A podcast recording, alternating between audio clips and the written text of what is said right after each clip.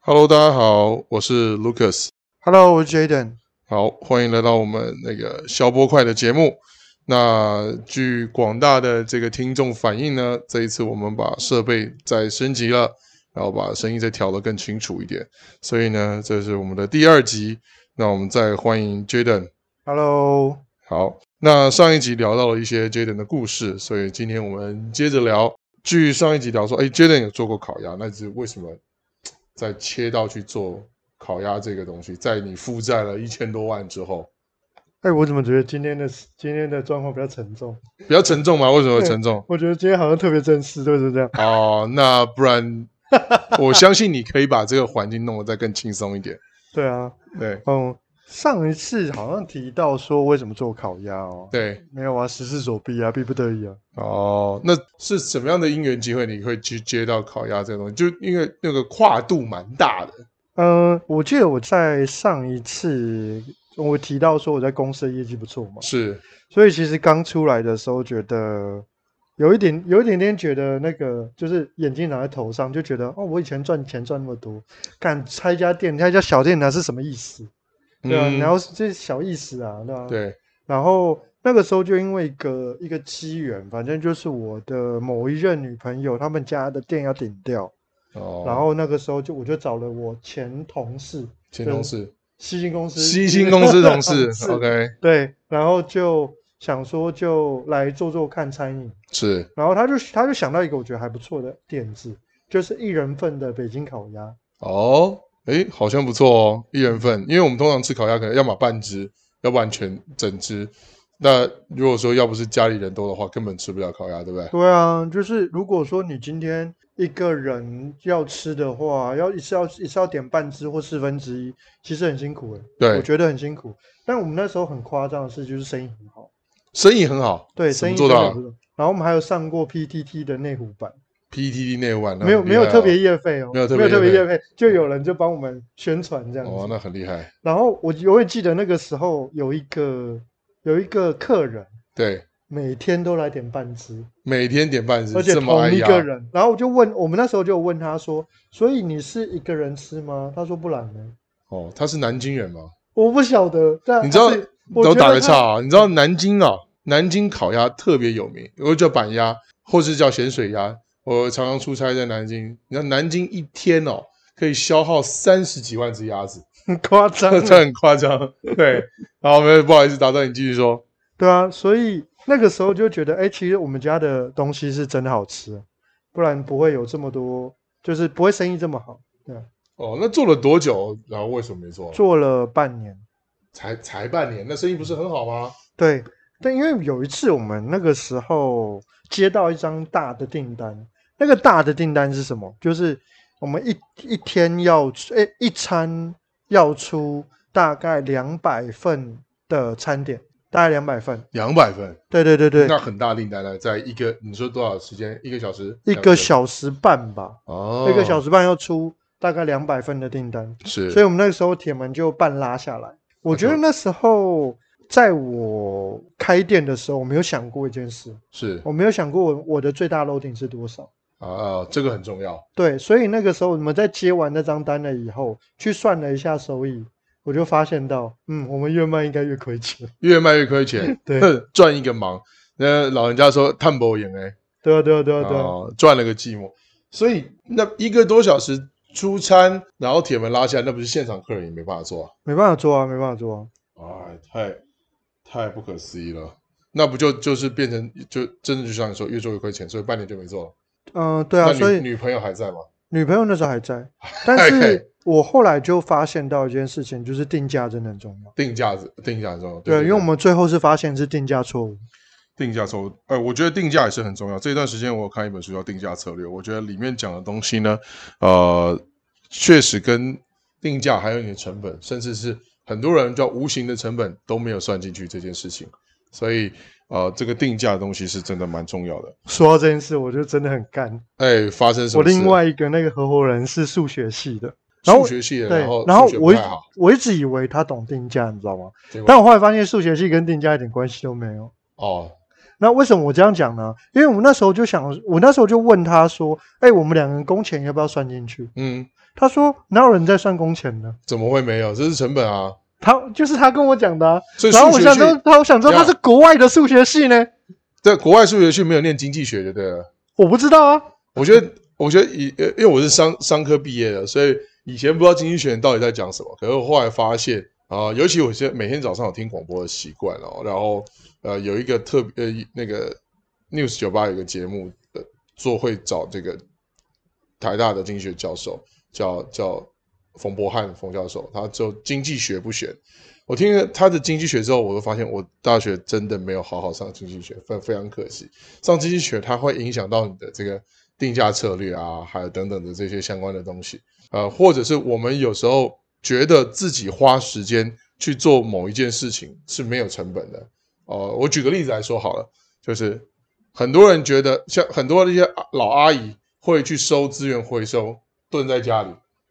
然后再怎么样再去卖掉。可是他们觉得堆在家里这件事情是没有成本，其实是错的，因为这个空间是有成本的。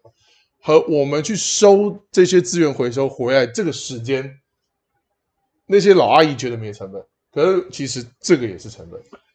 这我让觉得我这就是经济学的一个一个其中一小角。这让我想到一个我觉得很有趣的议对题，对，就是在那时候 Uber 跟 f o o Panda 还没有很红的时候，是其实我呃，我有，因为我自己有学生嘛，他问我说怎么样可以赚一些钱，然后我就跟他讲说，你可以去接布芬达或者 Uber，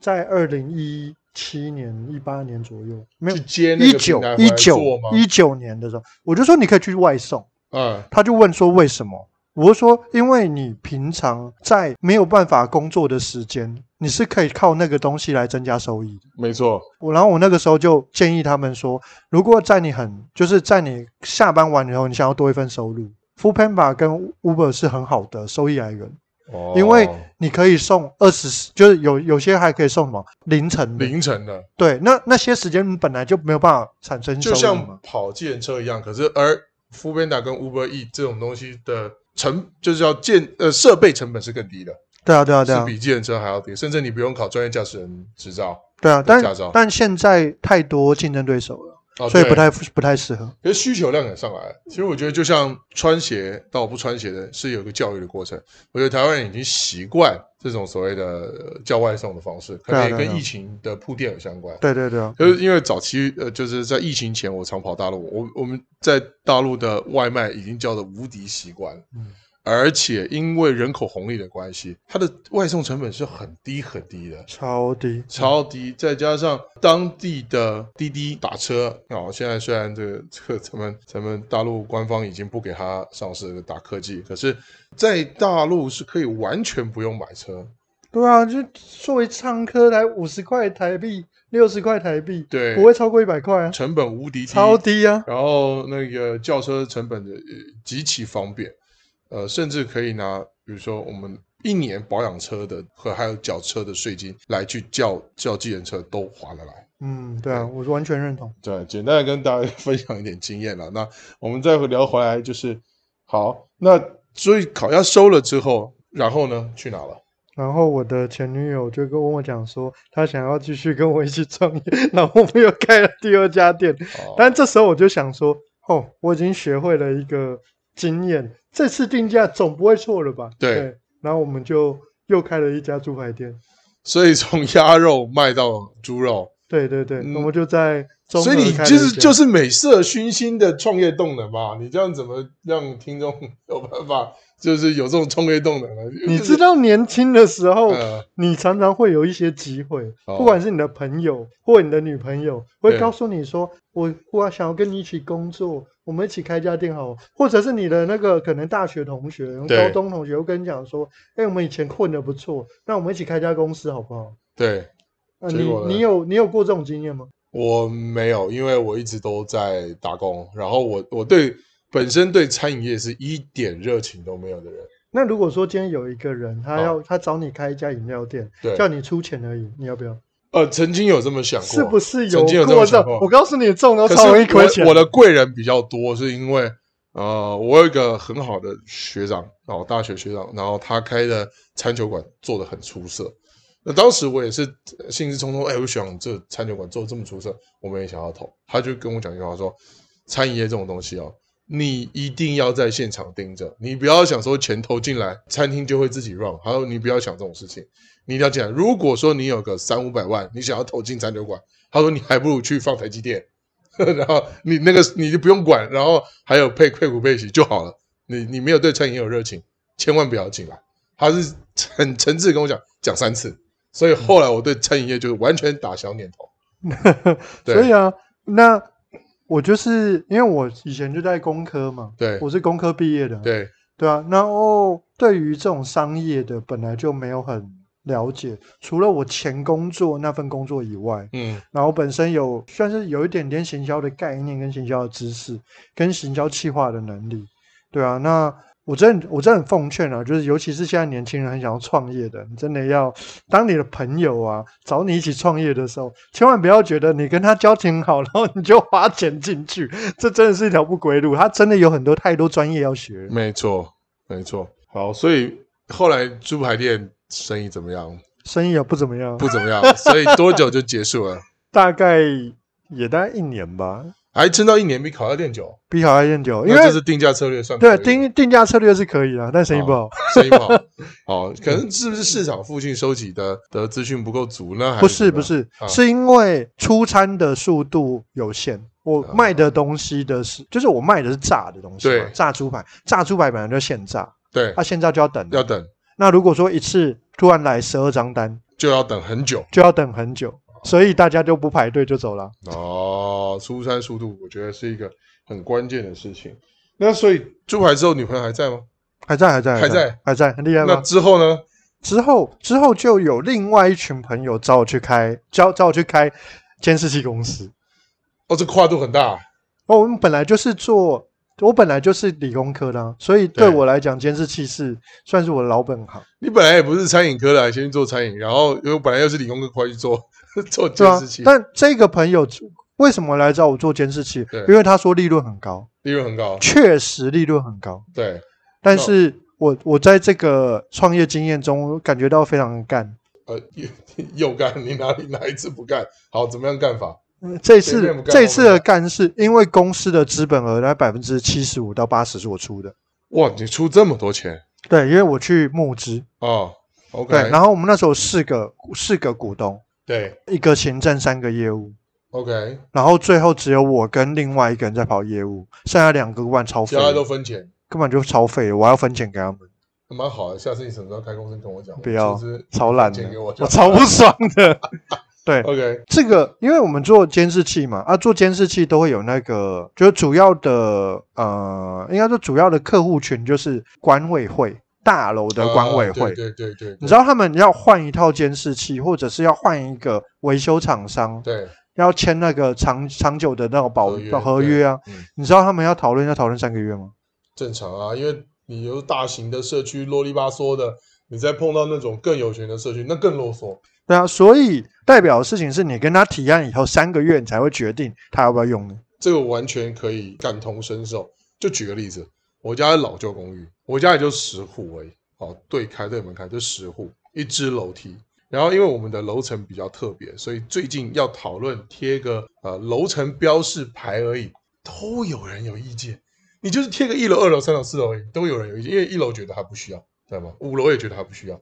这这这这个也可以啰嗦。所以你就说好几百户那种，那肯定合约要谈很久对啊，而且竞争对手也不止你家，啊。你会进那入那到你有塞钱吗？没有，我从来没交易过。没塞钱，那难怪讨论那么久。但没还有是，跟主委稍微塞一下，他就可以搭风向帮你导一但下。我们还是有接到案的，啊，厉害了吧对啊那厉害啊！厉害的吧？对行啊，该塞钱塞钱，对啊。该可打是通，关打通关。对啊，可是我就觉得这样的商业模式，然后又只有我跟另外一个人两个人这样干，剩下两个不知道冲他小。好，那我在好奇，你知道大楼里面能用钱的这些主委，好像呃，你有了解到社区里面好像不超过二十万的标都不用讨论吗？我知道，能知道我知道，哦，所以你们标有金额压在这个金额下面吗？但是你知道，主委跟总干事都很怕扛责任，嗯所以一定会讨论。哦，他们很了解，怕那种前土地厂商的那种状况，嗯，所以他们一定会拿去讨论，没有听说现在社区管委都都都土地厂商嗯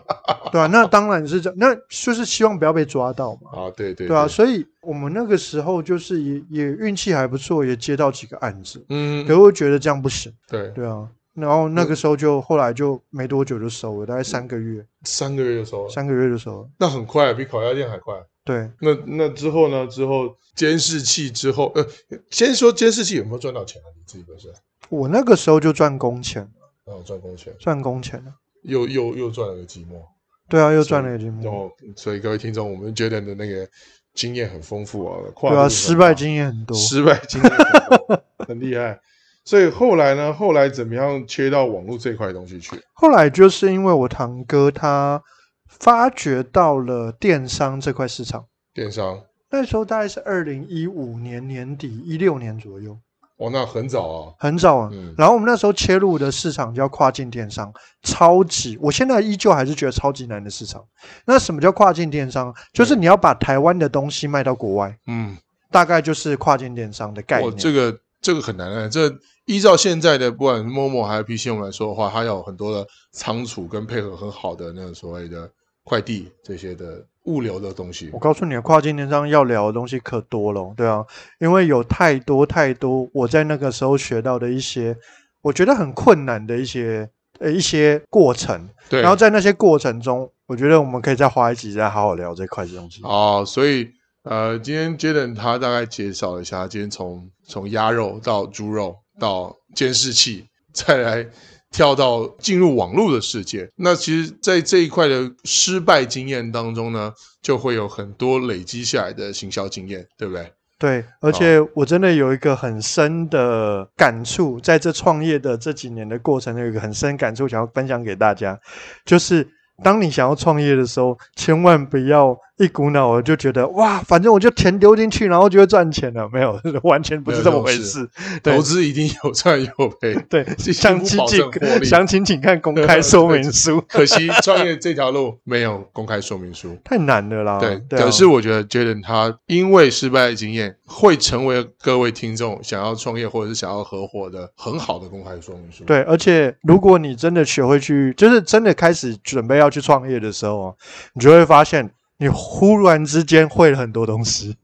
因为你你不想花钱的时候，你就要去学嘛，啊，不想去学的时候就要花，就就会有技能嘛没，啊，错技能就可以省钱嘛。 没错这是我在当少这几年少的，走冤枉路。我这这是我在当这几年老板之后学到最多的，就是会很多多了很多技能这样。好，那今天时间也差不多了，那我们感谢 Jaden 今天在我们第二集的分享，也感谢这个所有重大广大的听众支持，那也希望你们多给我们反馈。那今天聊到这里，谢谢大家。谢谢大家，好，我是 Lucas，然后我是这里 Jaden Jaden，大家下期见。大家下期见好喽，拜拜拜拜